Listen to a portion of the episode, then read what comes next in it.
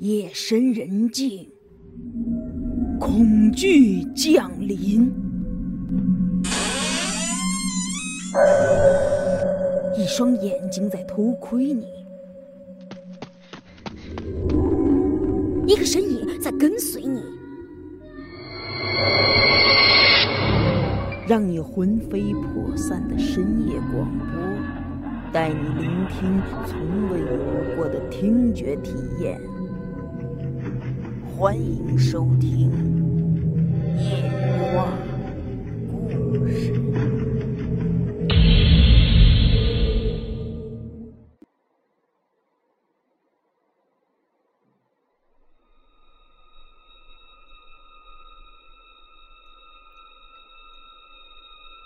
我呢，混迹网络好多年了，因为我祖传父业的缘故。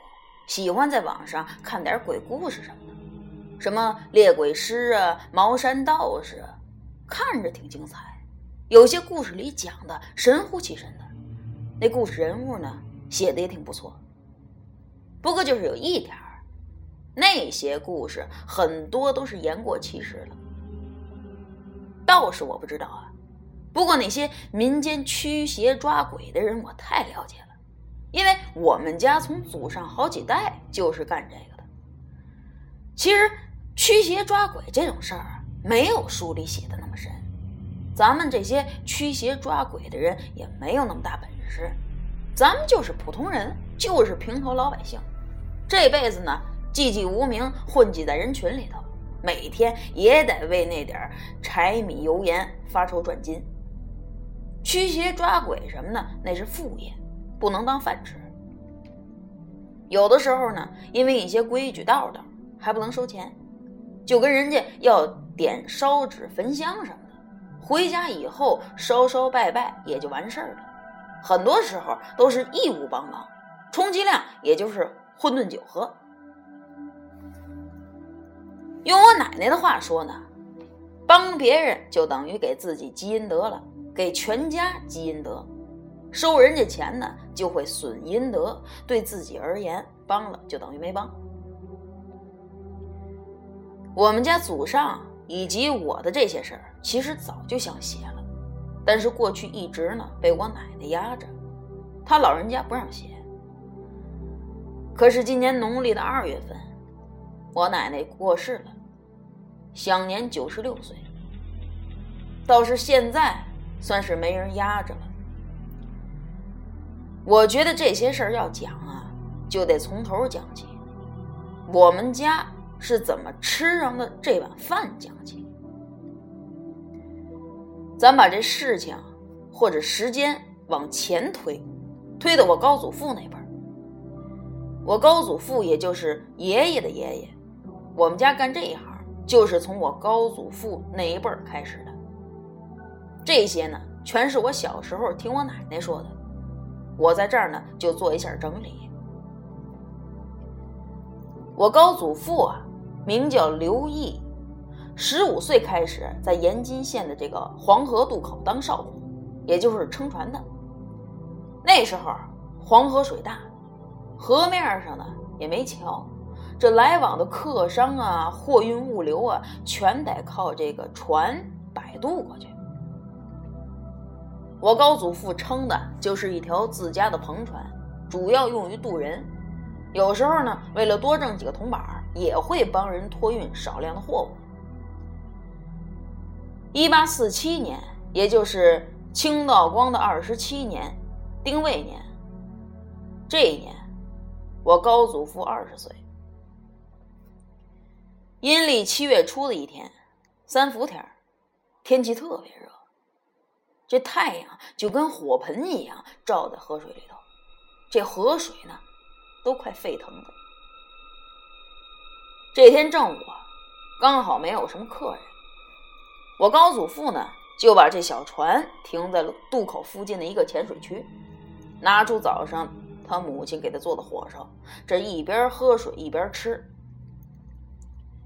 这时候，就在火烧吃到一半的时候。打岸边来了个五十多岁的小老头，大老远就喊：“福公，福公！”众所周知啊，这水上跑船有特别多的忌讳。我们这儿管撑船的呢叫福公，幸福的福，谐音呢就是漂浮的浮。客人喊撑船的福公，也就是给自己图个吉利。什么意思呢？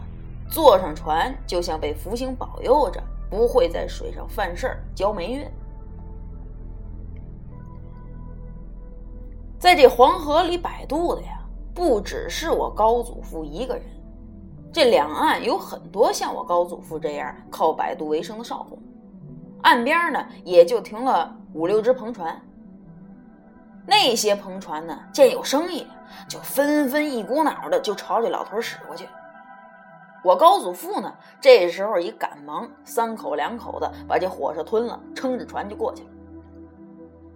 因为我高祖父的船呢离这老头最远，所以呢就被另外几条船给抢了先了。我高祖父眼见这单生意自己是接不住了，失望之余呢，就想把船往回划。可是就在这个时候。起先过去的那几条船先后就离开了，不知道为什么，可能是因为价钱谈不拢，还是什么别的原因。看他们那样呢，一个比一个离开的快，就好像唯恐避之不及一样。我高祖父一看，这心里呢也没多寻思，就觉得哎，自己今天还有希望，立马就来了精神，把船就划到了老头跟前了。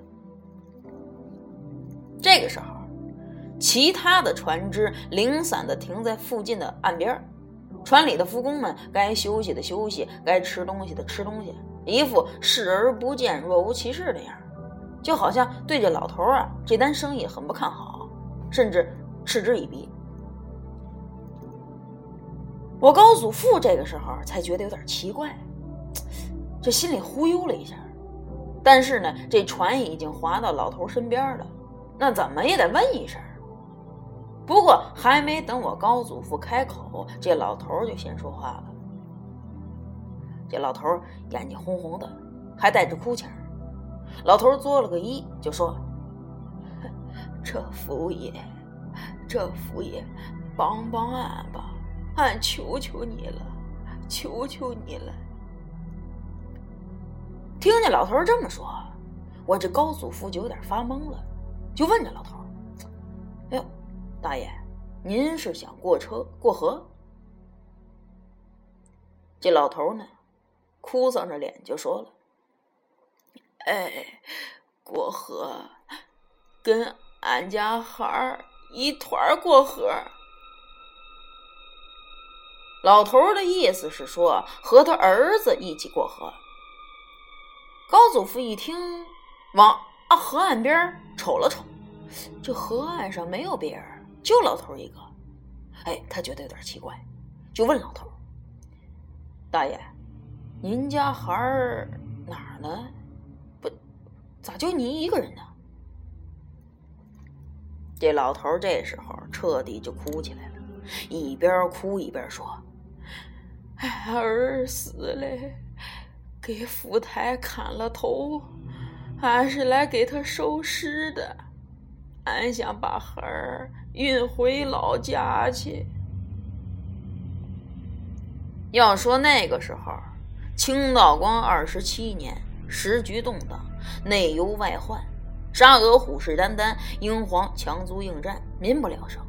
全国各地就出现许多反清的组织，你比如说青莲教啊、天地会呀、太平天国、棒棒会之类的。那当然了，这些都不是我高祖父一个少公能了解的，他顶多知道每天在河上老老实实的撑船挣钱糊口。后来我高祖父就听见老头说，他那儿子是被怀疑是棒棒会的成员，在未恢复三堂会审之后就判了斩立决。我高祖父不知道什么叫棒棒会。反正他就知道这老头的儿子给府台老爷砍了头了，死的挺冤。我高祖父心一软，就答应这老头送他们父子过河。这老头啊，千恩万谢的说，他儿子的尸首就在五里外的小毛庄，让我祖父呢在岸边等他们个个把时辰呢，这就回去找人把他儿子的尸首抬过来。要说我高祖父这个人也太实诚了，就因为跟这老头有诺在先，就不再接其他人的生意了。哎，就那么把船停在岸边傻等着，从中午就一直等到了天色擦黑。这期间一趟生意都没接，白白等了一上午。就在我高祖父估摸着这老头今天不能来了，准备收工的时候，就看见老头啊，领着几个人，抬着一口大棺材，迎着暮色姗姗来迟。我高祖父一看见，好，这么大口棺材，他心里咯噔了一下。他原本以为啊，老头儿子的尸体是用草席裹着的，没想到是放棺材里。这船上载棺材可是跑河的大忌呀！这这是触了龙王爷的眉头啊！话说龙王爷在水底头不喜欢头顶上给棺材压着，那必定会发怒，把这棺材掀进水里。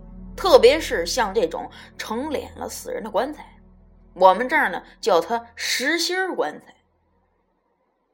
实心的东西一般放河里就是沉。兆头不好，非常不吉利。加上天色已晚呢，夜里在黄河上跑船也挺凶险的。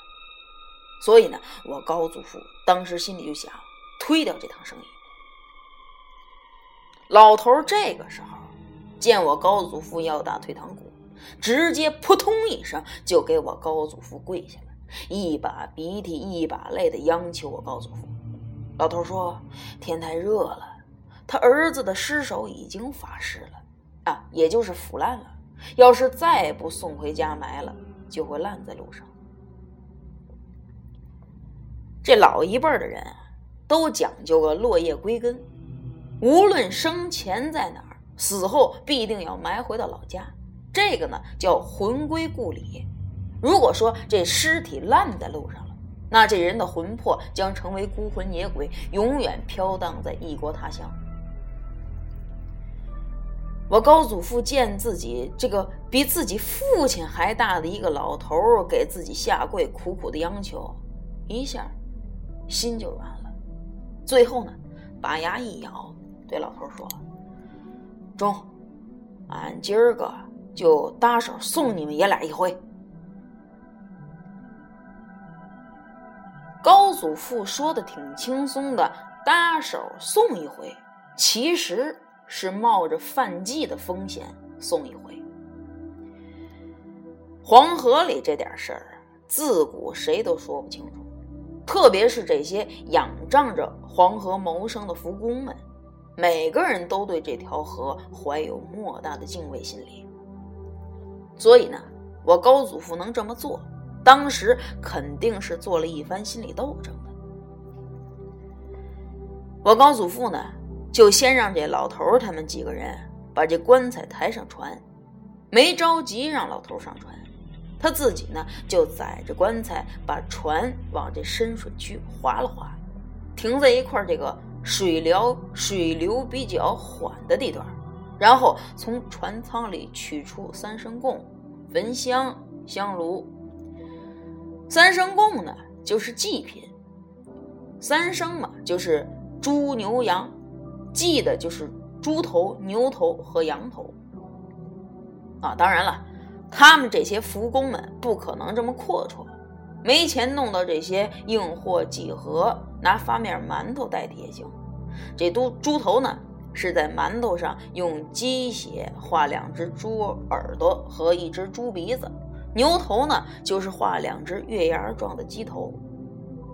这个。羊头上画的是两只螺旋状的曲角。这三生供啊，是过去在船上的必备品，无论是大小船只，每条船都有。有的大商船上甚至能载的是活三牲，就是活的牲口。主要呢，就是为了以防万一，如果在河上遇到风浪什么的，就会把这三牲供扔进河里头祭祀龙王爷，祈求这龙王爷保佑。但是具体管不管用，那我就不知道了。我高祖父呢，就把香炉、三牲供放在船头，把这焚香点着了，插进香炉里。然后呢，就跪在船头，对着河面恭恭敬敬的磕了六个头。为什么说扣六磕六个头呢？我们这儿有一句谚语，叫“神三鬼，四龙六头”，也就是说，到庙里上香给神仙磕头要磕三个，到坟地祭祖给鬼磕头要磕四个。在黄河上祭奉龙王老爷，就得磕六个。这句谚语究竟是怎么来的呢？我至今是没弄清楚。反正我们这儿的人都这么做。你要问他们为什么要给龙王爷磕六个头呢？哎，谁也说不清楚。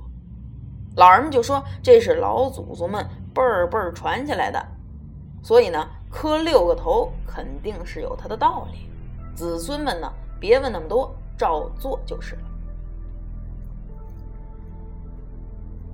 我高祖父磕完头之后啊，把这三牲供恭恭敬敬的捧在手里头，又对着河面字正腔圆的唱了一通祭河词，也叫唱河诺，一般就是这么唱的。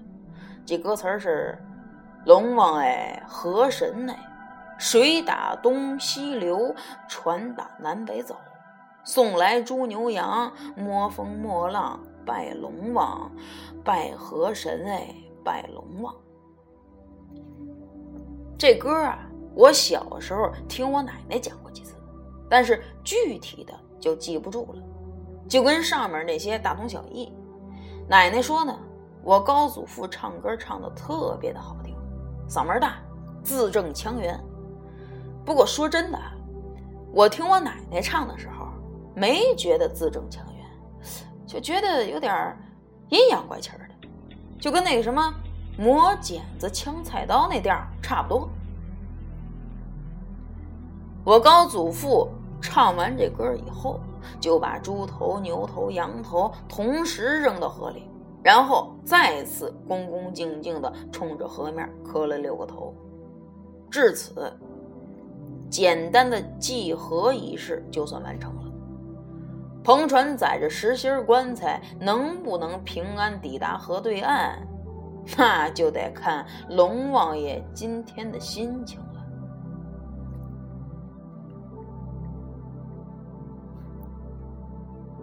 我高祖父祭完龙王之后啊，就把船重新划到了岸边，喊老头他们上船。可就在这个时候，那几个抬棺材的人可不干了。死活也不肯上船。原来这些人是老头在小毛庄花钱找来的杠子工。我们这儿管打木坑的叫土工，管这个抬寿方的叫杠子工。寿方呢就是棺材，抬杠这个词儿就出自这些抬寿方的杠子工。这些人没有什么严格的界定，人人都能做。只要你年轻有力气，那就行。也有些好讲究的人啊，喜欢找那些经常抬棺材、有经验的老杠子工，因为这些人抬起棺材来四平八稳的，棺材里的死者呢不至于被颠簸。这老头从小忙庄请来的这几个杠子工啊，年龄都挺大的，一看就是老手。不过呢。他们也是从小在河边长大的，你想黄河里这些道道，他们懂得不比我高祖父少。他知道河上走棺材犯了龙王爷的大忌，搞不好就是船毁人亡。谁愿意为了这几吊钱搭上一条性命？这老头呢，磨皮了嘴皮子，好说歹说，这几个人就是不上船，最后。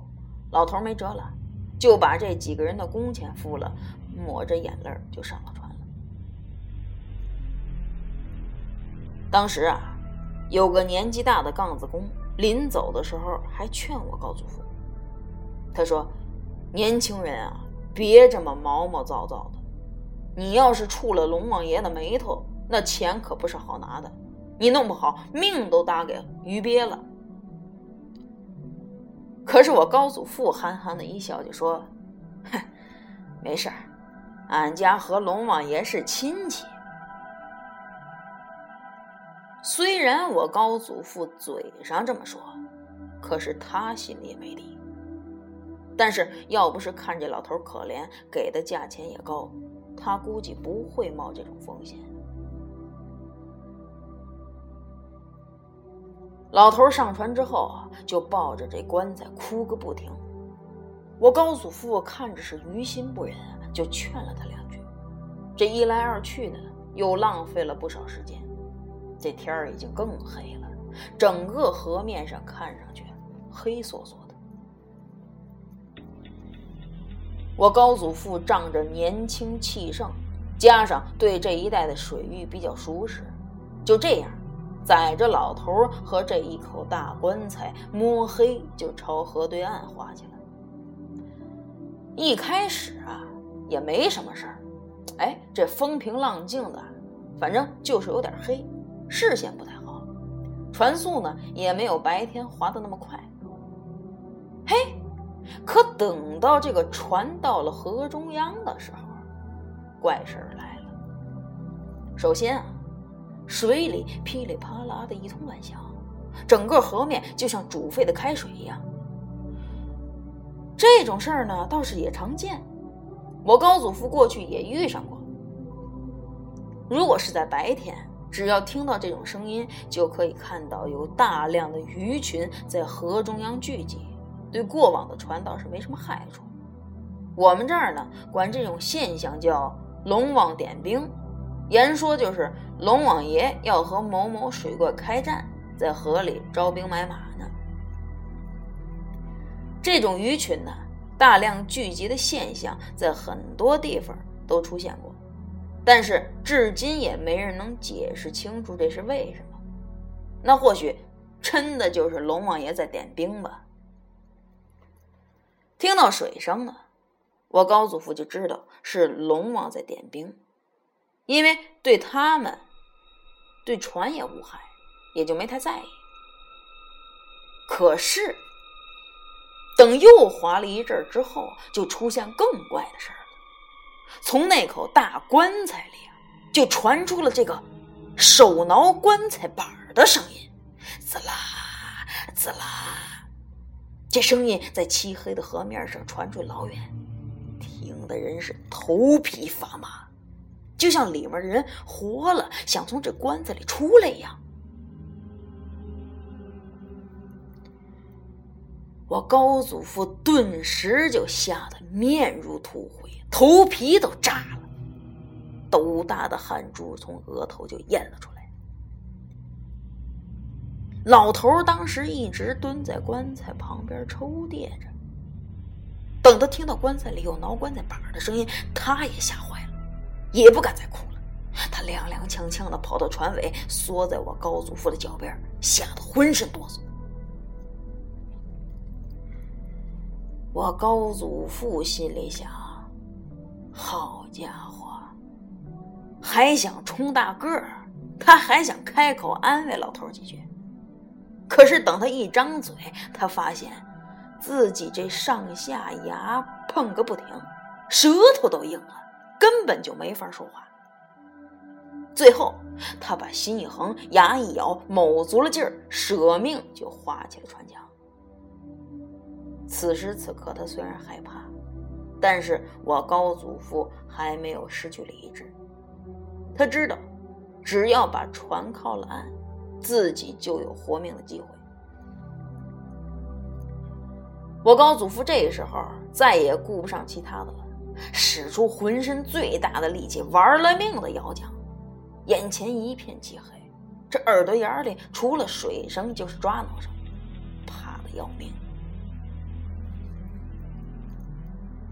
也不知道把船划了多久，最后正前方隐约出现了几点浑弱的灯光，应该是河岸边有村落。看着这远处针鼻大小的灯光，我高祖父感觉就快到岸边了。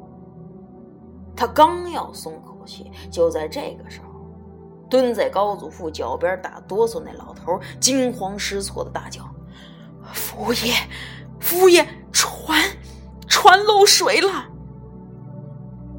我高祖父一听，顿时大惊失色。这一直只顾上划船了，没注意船上的情况。这个时候，他才发现船里的水已经淹湿了他的鞋底儿。往船舱里一看，水都快没脚脖子了。我高祖父心里明白，船在这个时候漏水绝技不是偶然，这是龙王爷不赏脸呢。他赶忙对老头喊道：“大爷，舱里有木盆。”您赶快拿木盆啊，把这水舀河里，等到岸头，咱就不怕了。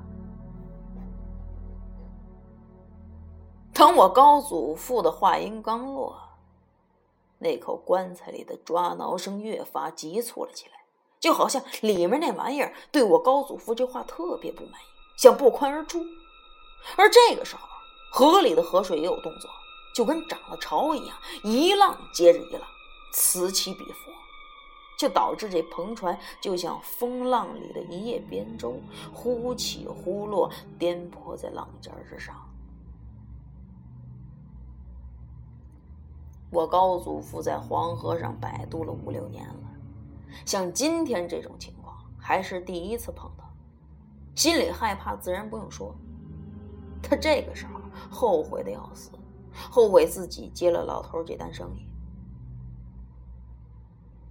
可是人在遇到危险的时候，有时候会出现潜能爆发的现象，这个我就不多说了，个案很多。老头和我高祖父两个，这时候可能就有点潜能爆发的意思。为了活命，他们也不知道什么叫害怕了。我高祖父迎着这风浪嘴儿，给自己喊着号，一是给自己壮胆儿。二呢是让自己发力均匀，不至于乱了摇桨的节奏。老头这时候跑进船舱，找到木盆，一盆一盆的从船舱里往外舀水。在两个人的同心协力之下，船又向前行了一段时间。河岸上的灯光呢，由针鼻变成了绿豆，而且越来越接近岸头了。我高祖父这个时候本以为可以度过一劫，但是他没想到，船舱里进水的速度越来越快。一开始老头还能应付，到最后舀一盆进三盆，入不敷出啊。接下来这一顿饭的功夫，篷船就被河水彻底给淹没了，眼看着就到岸边了。竟然在这节骨眼上功亏一篑了，我高祖父是又气又急又后悔啊！但是眼下不是计较这些的时候，保命要紧。他赶紧就招呼老头一声，直接弃船钻进了河里。老头这时候傻眼了，船身已经彻底看不见了，河水没到他腰眼的位置。只有他儿子那口棺材的棺材顶和船棚还在水面上露着，不过呢，也撑不了多久了。老头扔掉水里的手里的木盆，哆哆嗦嗦的爬上了棺材顶子，然后趴在棺材顶上喊救命。原来啊，这老头不但不是本地人，还是个旱鸭子。我告诉福这个时候已经游出去老远了，眼看就到河岸边了，但是他没想到这老头不会水。听到这老头呼救，回头一看，就见这老头趴在棺材上，顺水朝下游飘去。我高祖父呢，不忍心丢下他不管，仗着自己水性好，一咬牙，一个猛子，顺水就追了过去。我高祖父当时才二十岁，正是年轻力壮的时候，加上顺水游泳，很快就撵上了棺材。等到了棺材跟前儿，他发现那棺材底下全是鱼，多的不可计数，看着都让人头皮发炸。按理说，这种实心棺材扔进河里是浮不起来的，加上这棺材顶子上还有老头压着，早该沉了。竟是这些鱼硬生生的把棺材拖在了水面上。而且那些鱼就像疯了一样，用嘴猛啃着棺材板，滋啦作响，极其的瘆人。我高祖父这时候好像明白了点什么，先前棺材里的抓挠声其实是鱼群啃棺材发出的，乍一听就像是手挠棺材板的声音。鱼群为什么要啃棺材板？我高祖父认为这是龙王爷派他们这么做的，自己这条篷船肯定也是被这些鱼漏啃的。我高祖父驱赶开这个鱼群，来到棺材近前儿，他想把这老头儿从棺材上拉下来。这次沉船就是因为这口倒霉的棺材，要是老头儿还抱着他，龙王爷指定连他一起沉进河里。到时候就是神仙下凡也救不了老头的命了。就在我高祖父刚要伸手拉老头的时候，棺材底下的鱼群发生了骤变，好像受到了极大的惊吓一样，刹那间没头没脑的四散而逃，竟把我高祖父撞得浑身生疼，而且还把他。冲离了棺材附近。